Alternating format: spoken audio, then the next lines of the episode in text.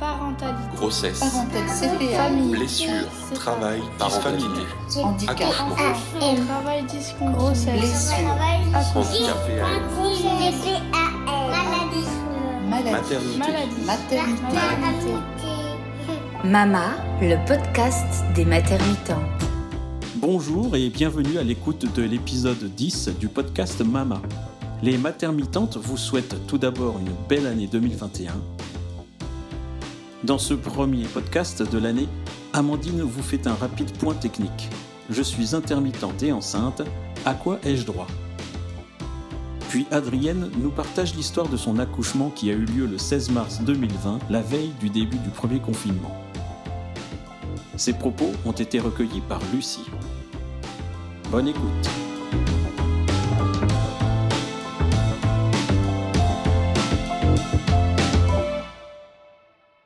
Je suis intermittente et enceinte.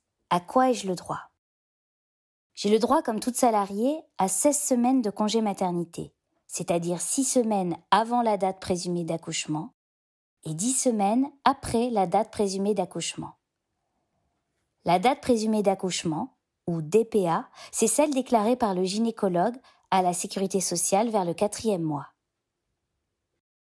En dehors de ça, je peux travailler normalement et bénéficier de mes droits Pôle emploi jusqu'à la date du congé maternité, bien sûr.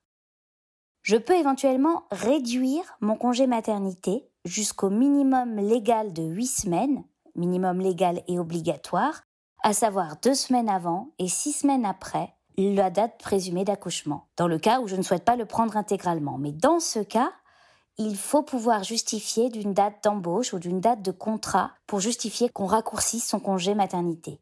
Il n'est pas possible pour la sécurité sociale de raccourcir son congé maternité uniquement pour pouvoir rester indemnisé à Pôle emploi. Mais si vous avez une date de contrat, même un seul cachet, ça, passe.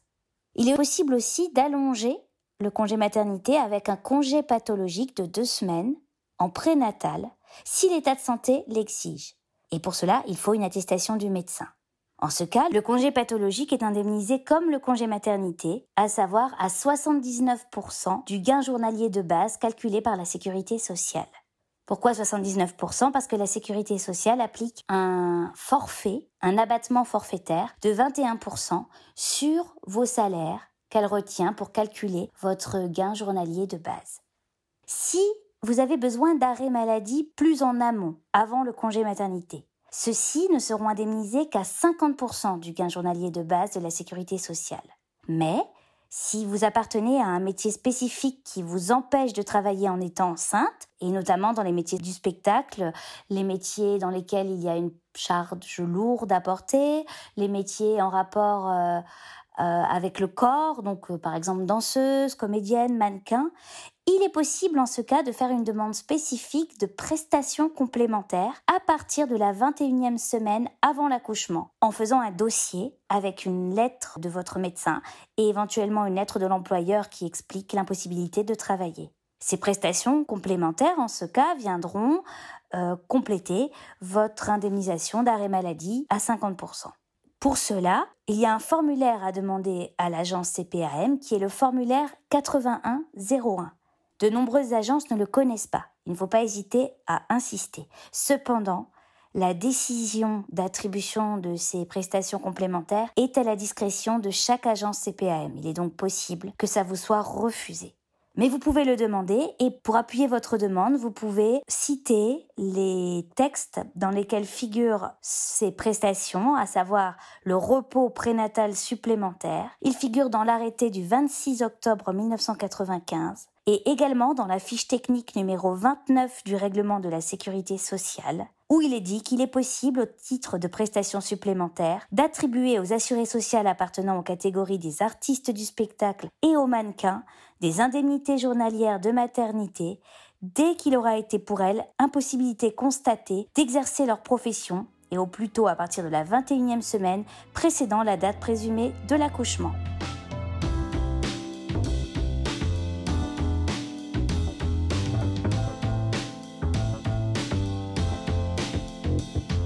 Témoignage.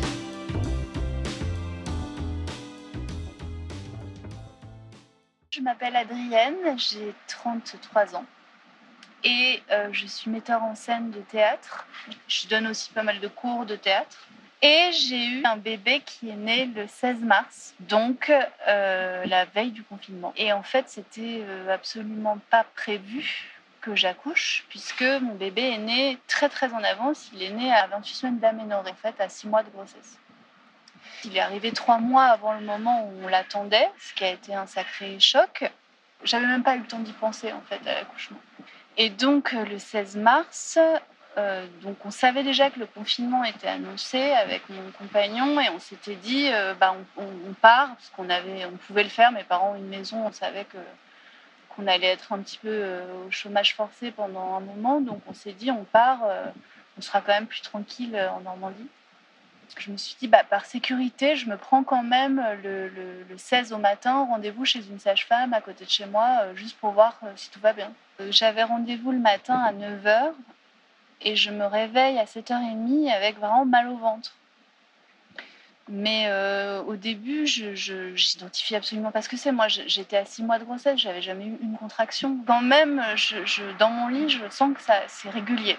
Et, là, je commence un peu à me dire que c'est étrange. C'est-à-dire que je compte et je me dis, ah ouais, c'est quand même euh, toutes les, minutes. quoi. Mais euh, je m'inquiète pas trop, je prends une douche et là, ça va mieux. La douche, ça me fait du bien. Je, je me dis, c'est bon, ça commence à passer. Et là, mon mec se lève, il était assez tôt, il n'était pas censé venir avec moi chez la sage-femme. Il me dit Ça va? Je dis Ouais, ça va, super. Et donc, euh, il m'accompagne sur le pas de la porte. Et là, vraiment, quand même, il va pour fermer la porte et j'ai une douleur tellement forte qu'il faut que je me mette à genoux sur mon palier. Il me dit euh, Mais ça va, t'es sûr? Et Je fais Ouais, ça va. On se rend les dents et je commence à partir et à aller chez cette sage-femme. Et dans la rue, là, je sens que j'ai vraiment très mal. Donc je l'appelle et donc je lui dis Viens, je sens qu'il y a un truc étrange. Le temps qu'il s'habille et qu'il vienne, moi j'arrive chez la sage-femme et elle me dit Donc vous venez pourquoi? Je lui dis bah, C'est juste pour un suivi à la base, mais là je sens quand même j'ai mal et puis j'ai l'impression que c'est régulier. Donc elle me. Elle me je pense qu'elle me prend pas tout à fait au sérieux. Elle me dit oui, bon, vous devez être un peu stressé sur les femmes enceintes, l'annonce du, confinement. C'est sûr que c'est pas super. Je vais vous ausculter puis vous partirez tranquille. Vous faites bien de partir. Je m'allonge sur sa table, elle commence à m'examiner et là je la vois, son visage changer, je la vois devenir blanche. Mais en fait là vous êtes dilatée à 7, vous êtes en train d'accoucher. Et là quand elle m'a dit ça, j'ai compris ce qui allait se passer. Je lui ai dit mais c'est beaucoup trop tôt, je suis qu'à 6 mois, le bébé là il va pas être en forme quoi. Et là donc sur ces entrefaites, mon, compagnon arrive, heureusement. Euh, elle, je sais même plus si c'est elle ou moi qui lui, qui lui dit ce qui se passe. J'essaie juste de commencer à gérer cette douleur qui commence à être vraiment énorme. Juste moi, j'avais fait aucune préparation à l'accouchement. Heureusement, le SAMU arrive. Et là, ils disent, nous, on est là et on a un deuxième camion euh, équipé pour prendre en charge le bébé s'il naît. Elle, je sentais qu'elle voulait surtout pas que j'accouche là. En fait, souvent, elle me disait, poussez pas, hein, ne poussez pas, surtout vous poussez pas. Et donc, le fait de savoir qu'il camion qui peuvent s'occuper du bébé s'il naît, je me sens tout de suite beaucoup mieux. Donc je suis dans le camion, là, vraiment la douleur commence à devenir hyper forte. Et on arrive très vite à l'hôpital. Je me retrouve en salle d'accouchement directement. Et là, je retrouve mon mec qui peut venir avec moi. Je commence vraiment à avoir très très mal et je leur demande directement est-ce qu'on peut me donner un truc en fait? Et ils me disent que ça va pas être possible parce que j'ai pas fait de rendez-vous d'anesthésie. Et il y a une sage-femme qui, je pense, voulant me rassurer, m'a dit c'est pas grave, il sera tout petit. De toute façon, le bébé, euh, normalement, il va peser un kilo, donc tout va bien se passer. En fait, ça m'a hyper angoissée. Je me suis dit, mais ça me rassure pas du tout, ça me met un autre stress. Mais elle me dit, je vous fais quand même le bilan. Euh, si ça se trouve, si ça va très vite, on aura le temps de vous le faire avant que vous accouchiez. Et là, euh, l'anesthésiste revient et me dit, j'ai votre bilan, euh, on va pouvoir vous faire une péridurale. Peut-être pas la contraction d'après, mais celle juste après, déjà, ça redevenait euh, humain. Et là, le fait d'avoir euh, d'avoir ce truc qui m'aidait, j'ai respiré, j'ai vu autour de moi, j'ai vu, tu vois, mon mec à côté de moi. Euh, j'ai vraiment senti qu'ils faisaient ça tout le temps, que pour moi c'était extraordinaire, mais que pour eux ça l'était pas. Et ça, ça m'a rassurée, mais euh, énormément. Et donc euh, vient le moment vraiment où, je vais pousser, quoi. Et là, le contraire de ce que je voulais arriver, je sens plus rien, mais plus rien du tout. Je peux même pas dire où sont mes jambes. Je, je, je décide de m'en remettre entièrement à ce qu'elles me disent. Je pose ma main sur votre ventre et vous essayez de pousser ma main. Et je sentais le contact de sa main. Donc ça, moi, j'ai l'impression qu'à partir de ce moment-là, ça a pris 1 minute 30, mais je crois que j'ai quand même dû, tu vois, attendre trois contractions, faire trois poussées, et puis le bébé est sorti. Ce dont j'aurais vraiment aimé que ça se passe différemment, c'est qu'il n'y a pas eu du tout le moment où j'ai eu mon bébé avec moi, quoi. Euh, y a, ils l'ont pris tout de suite. Quand même, je crois que la sage-femme qui l'a pris, elle a senti que... J'ai senti que mon mec fondait en larmes. Moi, je ne savais plus rien, de toute façon. Et puis elle allait pour l'emporter, a, elle a dit euh, embrassez-le quand même. J'ai fait un petit bisou comme ça, il y a eu vraiment ce contact. Et après, elle est partie. Euh, ça, c'est le truc quand même que, que, j'attendais, où je me disais, quand je vais voir, tu vois, ce bébé, c'est mon bébé, je vais enfin le rencontrer, je projette sur lui des trucs. Depuis six mois, le moment où on va se rencontrer, je l'anticipais un peu, et en fait, il n'a pas du tout eu lieu à ce moment-là, quoi. Mais bon, c'est comme ça. Et donc, elles l'ont emmené. Bah là, on n'a plus su ce qui se passait en fait. Pendant moi, ce qui m'a semblé très long, je pense qu'en vrai, ça ne l'était pas. Et là, à ce moment-là, on, a tout s'arrête. Tu vois, d'un coup, il y a un silence. Il se passe plus rien. Tu es là, tu sais que tu as accouché, mais et, j'étais avec mon mec. Et, puis on se regarde, on dit, est-ce que, enfin, ça s'est passé là, tout ce qui vient de se passer? Ils m'ont remonté dans ma chambre et là, ils m'ont dit, là, vous allez pouvoir aller le voir on arrive, euh, ce qu'on a vu d'abord, c'est pas du tout notre bébé, c'est tout l'appareillage qu'il faut pour remplacer ton ventre. Et c'est hyper impressionnant dans un premier temps. Il y a une petite machine en gros qui l'aide sur l'inspiration et l'expiration. Et donc il a quand même un gros masque euh, sur sa mini tête. Et donc on le voit très peu en fait. Il y a des trous pour les mains, on a mis nos mains, on l'a touché, on l'a regardé, on lui a parlé. Et à partir de là, euh, au final il est resté deux mois. En fait il est resté la durée exacte du confinement. C'est-à-dire qu'il est né le 16 mars, il est sorti de l'hôpital le 11 mai. J'ai plusieurs, j'avance plusieurs théories. Je pense que soit c'est un bébé qui a énormément d'esprit de contradiction, c'est-à-dire qu'il a dit ok vous vous êtes tous confinés chez vous, bah moi je sors, donc c'est possible. Ou euh, c'est vraiment euh, un bébé qui voulait sauver le monde bah, et qui s'est dit non mais là c'est le bordel, euh, il faut que je sorte, il faut, faut, que j'aille régler des trucs. Donc je sais pas, l'avenir nous le dira. Ce podcast a été conçu et réalisé par Marion, Élise, Lucie et Amandine du collectif Les Maternitantes.